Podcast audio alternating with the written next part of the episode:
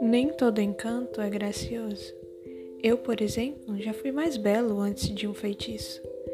Minhas paredes eram cheias de vida, pessoas sempre corriam para lá e para cá sobre os meus pisos. Embora o meu dono fosse um tanto orgulhoso e insensível, não quer dizer que eu era uma construção tão horrível. Porém, sua arrogância acabou me custando também. Em um dia chuvoso, além de todos os sons que se faziam dentro de mim, haviam batidas fracas em minha porta. Era uma pobre senhora pedindo abrigo e oferecendo uma flor em troca.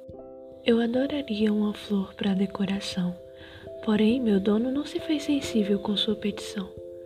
Como consequência, vi aquela senhora transformar-se em uma bela criatura, mas também vi e senti seu, seu feitiço sair.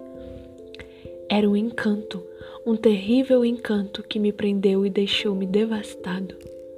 O meu coração a oeste, agora estava despedaçado pelas garras do que antes era um príncipe, mas que virou fera.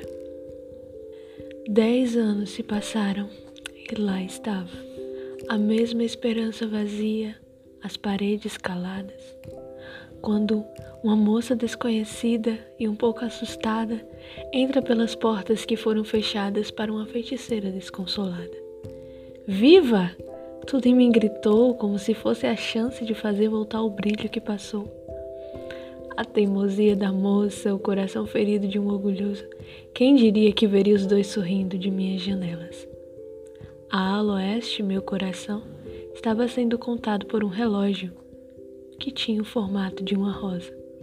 Aquela que ficaria bela para a decoração, mas que agora nos perseguia como uma maldição. De repente, Ouço palavras fortes ditas em sussurros e lágrimas. Fiquei mais frio achando que a esperança estava acabada. Então vi cair do céu, sob meu piso, já molhado, raios luminosos de um feitiço que fora quebrado. E ali mesmo vi tudo voltar ao lugar. Eu era eu novamente. Avistei rostos sorridentes. A rosa não mais me perseguia. Era primavera. Cada tijolo ganhava vida. Essa é a minha versão de Bela e a Fera.